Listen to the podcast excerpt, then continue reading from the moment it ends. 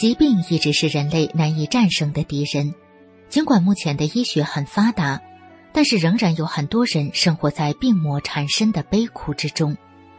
在明慧丛书编辑小组所编辑的《绝处逢生》这本书里，我们看到罹患各种顽疾和绝症的人们，因缘际遇修炼法轮功之后，都得以绝处逢生，开始了身心健康的修炼生涯。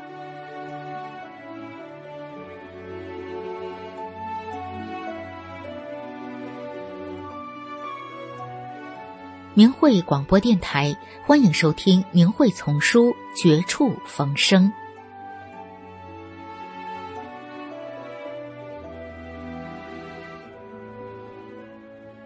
对法轮大法创造无数生命奇迹的理解，作者北美大法弟子。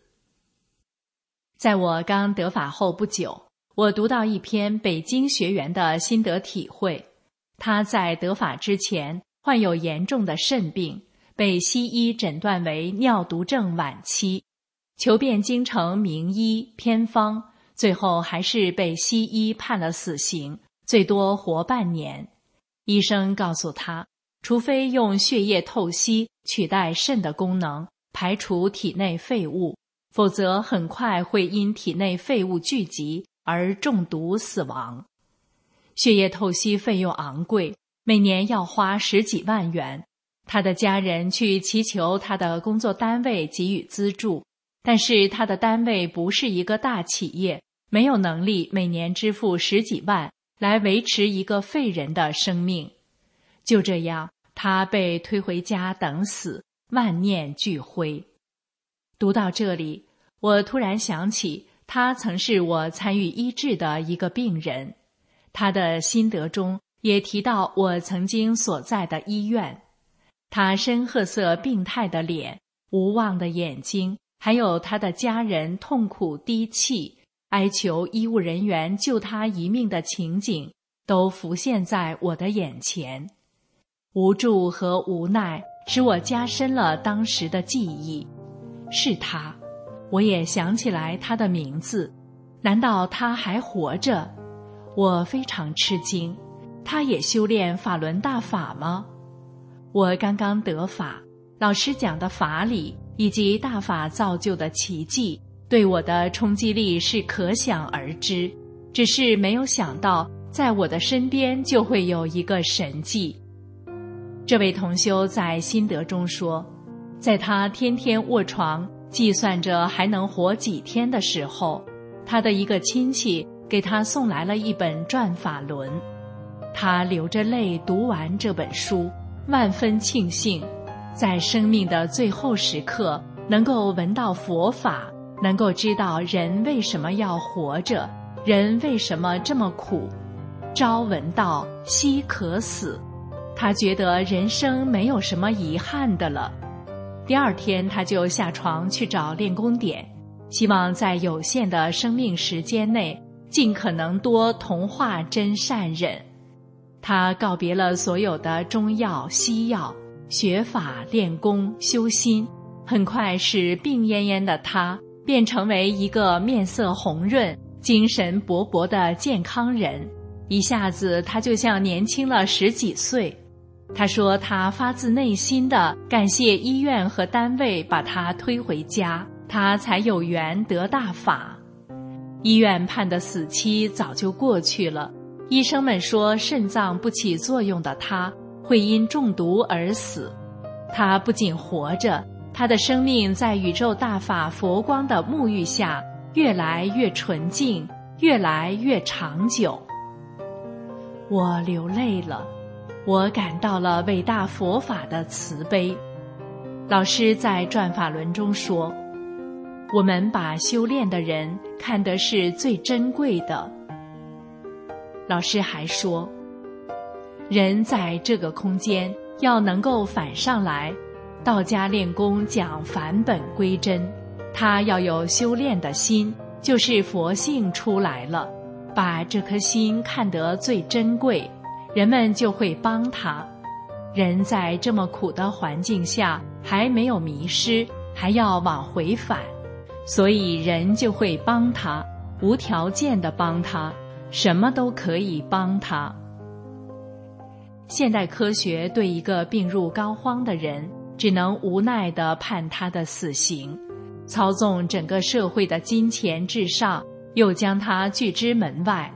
可是慈悲的大觉者来救度他，替他承担业力，再在他的身上下上光艳无际的法轮。又一个准备去见死神。满身业力的人走上了返本归真的路。我的专业是肾脏病学，现在的科学教我的是这样一个概念：人的肾脏失去排废物的功能后，生命就不保了，除非用机器代替。这位同修的心得帮助我进一步去除骨子里的观念，不仅仅是对一个问题的思索。而是对真理、真正的科学的思考。现在的科学把人的每一个脏器都解剖了，结构似乎近在眼底了，每一个脏器的功能也似乎都了如指掌了，甚至对每一个脏器的组织、细胞、分子都在大规模的研究中了。一个专家。可能一辈子都在研究一个脏器中的某种细胞里的一个小蛋白质、小基因。他们认为这种科学方式会解开生命之谜。可是，在大觉者眼里，就像看人在土堆里钻来钻去一样可怜。老师在悉尼法会讲法中说：“现在的实证科学发展的形式非常笨。”非常缓慢，真正的像盲人摸象一样，他认识不到整个宇宙的物质存在的形式，认识不到宇宙特性的存在。那么他摸到一点，就认为是全部。他们只摸到这个象腿。他说：“哦，科学是这样，这就是真正的认识生命物质的科学。”他看不到整个这个象什么样。所以认识不了宇宙是由无数不同时空所构成的，认识不了另外的空间和另外的生命与物质形式的存在。现代科学对生命的研究方式，逐渐的导致人们连大象腿都看不到了，摸到象腿上的一块皮了，就以为抓住救命稻草了。几十年的研究结果。并没有改写医学教科书上对大多数疾病对症治疗、减缓死亡进程的治疗方法，对严重病症晚期的病人更是束手无策。可是，在法轮大法的修炼者中，为什么患有白血病、肾功能衰竭、心肺功能衰竭、晚期癌症等绝症的修炼者能够起死回生呢？这些在现代医学看来是丧失重要脏器功能、必死无疑的人，怎么会不仅不死，反而获得新生呢？这些有不可逆性损伤的脏器怎么会恢复功能？李老师在《转法轮》卷二中说：“西方的科学走到了极端。”我在自己的层次理解了。为什么他会走到极端？现在的科学被自己下的定义和偏曲的经验完全封闭住了，没有人有这样的勇气和见识去怀疑这些定义和定论。比如，就这位同修曾经失去功能的肾脏来说，在现代科学病理解剖中，用肉眼。或者用显微镜看到组织、细胞萎缩硬化了，没有哪一种药可以使这样一个烂糟糟的肾恢复功能了，这是现代医学的极限了。可是大觉者可以逆转这种不可能，在这位修炼者身上发生的奇迹就是明证。那么大觉者是怎样使萎缩的脏器复原的呢？从李老师的法中，我们可以理解到不同层次的理。李老师在欧洲法会讲法中说：“因为这个病不是在常人这个身体最表面得的，它是在最大的分子粒子构成的身体以下的微观粒子层得的。分子有不同微观层次的粒子构成了人的身体，每一层粒子就是一层空间。当然，它的空间不是叠起来摆放的，它是小的粒子构成大的粒子。可是，那每一层小的粒子那个境界，它就是一层空间，有很多这样的空间，也就是很多病的原因在那里，并不是从表面得的，而反映到皮肉组织表面，这只是一种表面上病的现象而已。疾病的根源既然在微观，当然它就使得这一层空间的有限的科学。鞭长莫及了。现在的科学也试图从分子的微观水平去寻找疾病的原因，从分子水平去治疗疾病。他们也发现了有病的组织在分子这一层已经不正常了。但是，比分子更微观的层次如何变化，现代科学是想也不敢想了，因为现代科学。对分子这层了解的只是孤立的浅表的皮毛，但是病的原因比分子还要微观，它怎么可能触及得到呢？大觉者可以把那个微观的病因去掉，因为它的功威力无比，可以打到比疾病病因所存在的空间更微观无数层的空间中。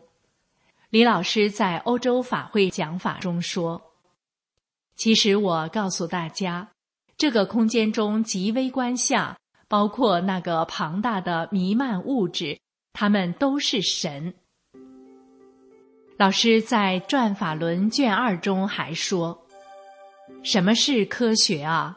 那个佛啊、神啊，掌握的那是最高的科学，他最清楚的认识物质，他在微观下已经能看到物质的一定微观了。”也看到宇宙更大物质了。老师在美国讲法中说：“大家知道，人是非常低能的，低能到什么程度呢？人要想完成一件事情，做一件事情，得亲自动手动脚，得经过你的体力劳动把它做成。而佛不用，佛只要思想，想就可以。”因为佛有许多神通，有许多功能，他自己还有强大的功，那个功的每个威力都是他本人的形象，那威力又是由更威力组成的，都是他的形象。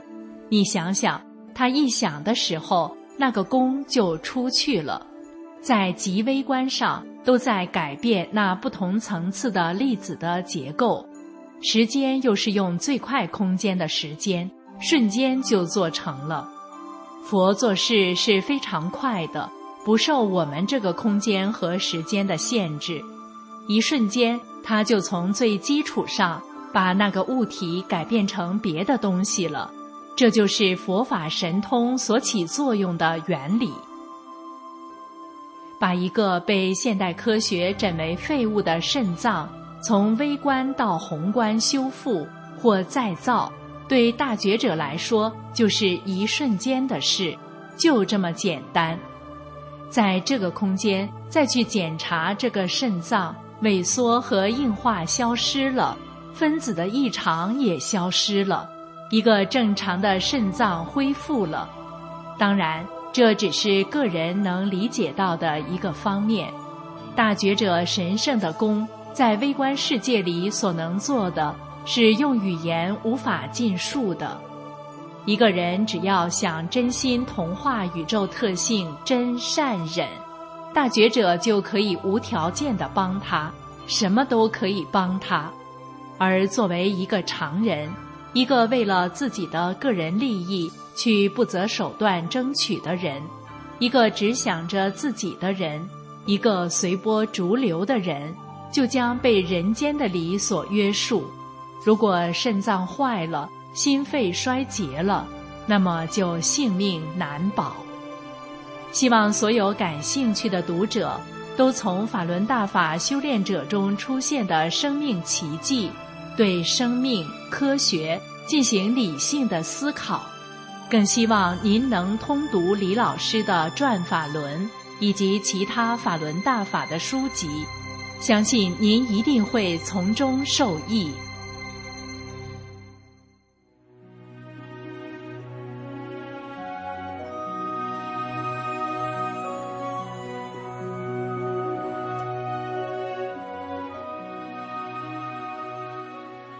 明慧广播电台这一期的明慧丛书《绝处逢生》就播送到这里，谢谢您的收听。